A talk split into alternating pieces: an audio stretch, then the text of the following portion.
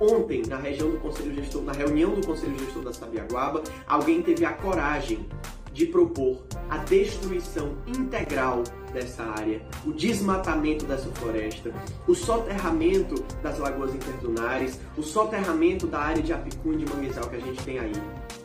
Em reunião realizada na última quarta-feira, 8 de julho, o Conselho Gestor da Sabiaguaba aprovou um projeto para a construção de empreendimentos dentro da área de proteção ambiental da Sabiaguaba. Biólogos e entidades de proteção ao meio ambiente denunciam a possibilidade de desmatamento, prejuízo a espécies raras e possível destruição das dunas. Eu sou Diego Viana e esse é o Recorte. A reunião que definiu a autorização de construções no local foi coordenada pela Secretaria Municipal de Urbanismo e Meio Ambiente da Prefeitura Municipal de Fortaleza. Com a decisão, ficou definido a ocupação de até 50 hectares da área de preservação. Essa área corresponde a cerca de 50 campos de futebol. No dia seguinte, após a reunião, o biólogo Gabriel Aguiar utilizou as redes sociais para denunciar a decisão que autoriza o loteamento do local. Acompanhe um trecho do depoimento dele, divulgado nas redes sociais. Oi, pessoal. Eu sou Gabriel Aguiar, biólogo e provavelmente incapaz de colocar num vídeo o que eu estou sentindo agora. Há três anos eu me dedico, no meu trabalho de conclusão de curso, no meu mestrado, a estudar uma área de floresta na região da Sabiaguaba. Ontem, na região do Conselho Gestor, na reunião do Conselho Gestor da Sabiaguaba, alguém teve a coragem de propor a destruição integral dessa área, o desmatamento dessa floresta, o soterramento das lagoas interdunares, o soterramento da área de Apicum e de Manguezal que a gente tem aí. Não dá mais para ser cientista, ser pesquisador e assistir de braços cruzados o nosso objeto de estudo indo ao chão com projetos privados, com propostas escusas que meia dúzia de empresários vão encher o bolso de dinheiro. Não é essa a cidade que a gente quer. Não é nisso que a gente acredita. E a gente não vai aceitar perder mais essa grande área verde preservada da cidade de Fortaleza, cada vez mais cinza. Em nota enviada à coluna do jornalista Eliomar de Lima no O Povo Mais, a titular da Secretaria Municipal de Urbanismo e Meio Ambiente, Águeda Muniz, informou que o projeto está de acordo com as diretrizes do Plano de Manejo da Sabiaguaba. Segundo a secretária, trata-se de terreno e empreendimento particular. O mesmo atende às legislações urbanísticas e, sobretudo, ambiental, seguindo as diretrizes do Plano de Manejo da Sabiaguaba e todas as regras de aprovação de projetos da Prefeitura Municipal de Fortaleza. Fecha aspas. O assunto ganhou destaque nas redes sociais durante essa sexta-feira. Membros da comunidade acadêmica da Universidade Estadual do Ceará criaram uma petição online que já foi assinada por mais de 35 mil pessoas. O objetivo é tentar reverter o voto da universidade no Conselho Gestor da Sabiaguaba. A UES foi um dos membros representantes do Conselho que votou pela aprovação do projeto. E para entender o que representa a área e como funciona o Conselho Gestor, eu ouvi a jornalista do o Povo, Marcela Tosi. Oi, Marcela, seja bem-vinda ao Recorte. A gente conversa agora sobre a decisão do Conselho Gestor da Sabiaguaba que autorizou a construção de empreendimentos na área. De início, eu te pergunto, como funciona esse conselho gestor e quem são seus representantes? Oi, Diego. Oi, ouvintes do Recorte. Para entender o conselho gestor, a gente precisa primeiro contextualizar as questões que envolvem o meio ambiente na Sabiaguaba. Por lá, nós temos duas unidades de conservação: o Parque Natural Municipal das Dunas e a Área de Proteção Ambiental, a APA. Ambos foram criados em 2006 por decretos municipais e desde então deveriam estar sendo preservados por ações promovidas tanto pelo poder público quanto pela sociedade civil. Mas o que a gente vê por lá é a ausência de um devido cuidado. Ambientalistas frequentemente denunciam a falta de sinalização e de fiscalização, por exemplo, que deveriam coibir a circulação de 4x4 nas dunas e a construção indevida na região.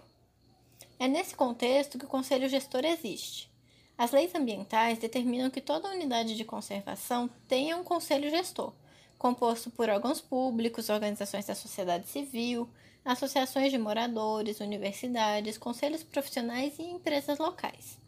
Tudo isso para promover uma gestão participativa e pensar em iniciativas possíveis e eficazes para preservar a fauna, a flora e toda a riqueza ambiental dessas unidades. O Conselho funciona como instância responsável por fazer cumprir o plano de manejo das unidades de conservação, que é o documento que define tudo o que pode e o que não pode ser feito, bem como um passo a passo para aquilo que é necessário para preservar o meio ambiente e promover o desenvolvimento sustentável. Hoje, o Conselho Gestor da Sabiaguaba é formado por 20 entidades, sendo 10 do poder público e 10 da sociedade civil. As reuniões ocorrem a cada dois meses e discutem projetos que estejam relacionados à sensibilização e educação ambiental das comunidades locais, por exemplo, o aporte de recursos para a preservação e a aprovação ou não de projetos que interfiram no meio ambiente das unidades, como esse projeto que foi aprovado agora na última quarta-feira. A segunda pergunta é: quais impactos a construção de empreendimentos pode causar nessa área? Bom, com essa aprovação na última quarta-feira, ressurgiram diversas discussões que têm a ver tanto com a APA quanto com o Parque de Preservação Permanente ali na Sabiaguaba. O que os ambientalistas, os biólogos, as entidades de proteção têm enfatizado é a importância que essa região tem para Fortaleza, apesar dos diversos descasos, né, que envolvem, por exemplo, como eu já disse, os 4x4 que passeiam ali pelas dunas, mas também a construção da CE 010. E é, o que é dito é assim, Diego, aquela região tem diversos benefícios para a própria cidade, sabe? É, é por ali que entram os ventos que aclimatam melhor Fortaleza. Lá também, quando chove, tem um grande é, armazenamento de água subterrâneo que provê água ali para as comunidades ao redor, para Fortaleza no geral. E tem a questão da imensa diversidade tanto de animais quanto de plantas e também de artefatos históricos que estão ali debaixo das dunas. Diversas espécies de plantas e de animais que estão em processo de extinção continuam lá. Existe uma espécie de falcão que vem do hemisfério norte para cá para poder completar o seu ciclo de vida durante o ano, né? Como um biólogo conversou comigo e explicou. E existe essa questão da preservação do subsolo que tem artefatos históricos. O IFAM já reconheceu ali sítios arqueológicos, né? E que também precisam ser preservados nesse sentido. Então, assim, com esse empreendimento em específico, o que os biólogos e entidades têm frisado muito é a questão da dimensão, né? São 50 hectares, algo equivalente a 50 campos de futebol, e que isso muito provavelmente traria um grande desmatamento e aí um grande prejuízo tanto para animais quanto para vegetação, né? Mas extrapolando para além desse projeto, que não foi muito bem apresentado sequer para os conselheiros, eu conversei com os conselheiros das duas entidades que votaram contra a, na última quarta-feira, né? Eles disseram que esse projeto não tinha sido apresentado anteriormente, que foi apresentado durante uma hora e meia na quarta-feira e aí depois foi votado às pressas. É, então, sequer eles sabem ao certo detalhes desse projeto. Mas extrapolando para além dele, são essas questões de prejuízos que vão para além do meio ambiente localizado ali, né? São prejuízos que poderiam se estender para Fortaleza, como essa questão da climatização ou da disponibilidade de água que o subterrâneo armazena da, da chuva, quanto questões é, que vão para além do meio ambiente em si, por conta dos sítios arqueológicos, né? Porque um argumento que se abre é se está se abrindo para essa possibilidade deste empreendimento, que é na área de proteção ambiental, né? É uma área que pode ter o uso sustentável ela não precisa ser intocada, mas o uso dela tem que ser sustentável. Será se isso não abre precedente para outras explorações, para outros empreendimentos que em algum momento possam ali ocupar toda a APA e depois é, querer avançar sobre o parque?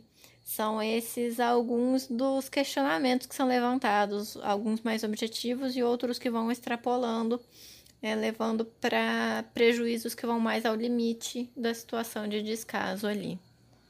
Um breve trecho da nota enviada pela secretária Águeda Muniz ao jornalista Eliomar de Lima já foi apresentada aqui nesse episódio, mas eu gostaria de saber se você tem mais alguma informação sobre esse posicionamento da pasta a respeito desse assunto. Bem, o entendimento e o posicionamento da Selma tem sido bastante direto, claro enfático nos últimos dias, Diego.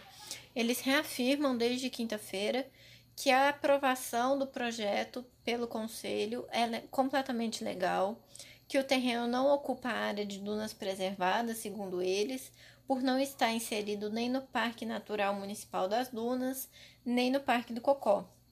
Eles ainda afirmam que cumpre legislação, que o projeto está em terreno privado com certificação ambiental e que não ocupa qualquer área de preservação permanente nem qualquer zona de preservação ambiental, também nenhum terreno de marinha. E segundo eles, essas motivações já bastariam para dizer que está tudo certo, que sim, o empreendimento poderia continuar ali. E o que os biólogos, ambientalistas, todas as organizações têm reafirmado, inclusive representações da UES, representações da OAB aqui do Ceará, é de que aquela área é uma área de preservação ambiental a preservação não é tão rígida quanto a de um parque, que é uma área de preservação permanente, mas é sim, né? Enquanto uma APA, uma área de preservação ambiental, ela é uma zona de uso e desenvolvimento sustentável.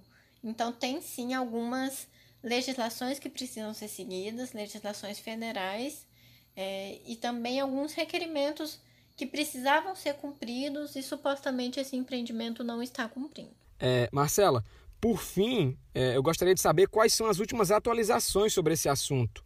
A informação que me chega é sobre o embargo desse empreendimento.